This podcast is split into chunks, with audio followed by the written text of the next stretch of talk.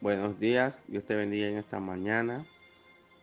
Libro de Marcos capítulo 4, versículo 26 al 29.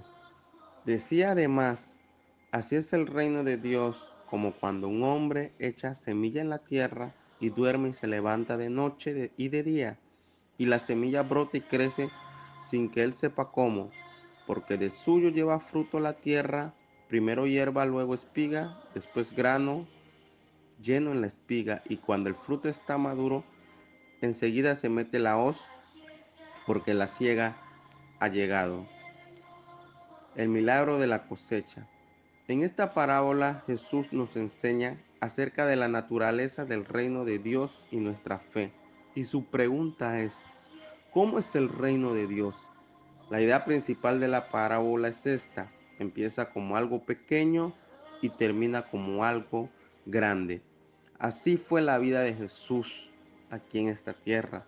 Su vida empezó pequeña, humilde y sencilla.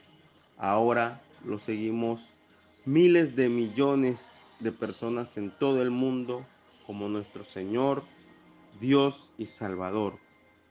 Así funciona nuestra vida espiritual. Ponemos nuestra fe en Jesús y esa pequeña fe crece y se vuelve grande. Y siempre detrás de todo crecimiento está Dios haciendo su trabajo sin que alcancemos nosotros a entender cómo. Existe un proceso para que la semilla se convierta en fruto. Y confiar en Dios es esperar que Él haga lo que quiere hacer cuando Él lo quiere hacer.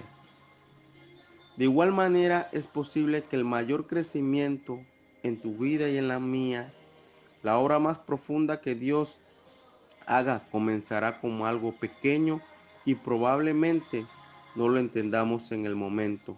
Jesús dijo, el reino de Dios es así, comienza tan pequeño, aparentemente insignificante, y pasa por etapas que podemos llamarlas como invisibles. No nos damos de cuenta, pero cuando ha crecido está a la vista de todos. En esta parábola Jesús no es el agricultor porque el agricultor no sabe cómo y Jesús sabe todas las cosas. El sembrador es el hombre que no sabe cómo crece una semilla. Quiero exhortarte a que no dejes de sembrar porque haya algo que no comprendas. No dejes de hacer tu parte. El sembrador no sabía cómo iba a pasar, pero sabía qué hacer.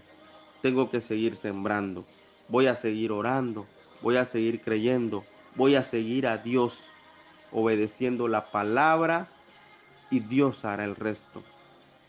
Quizás hoy estés luchando con el fracaso, con la decepción o la incertidumbre.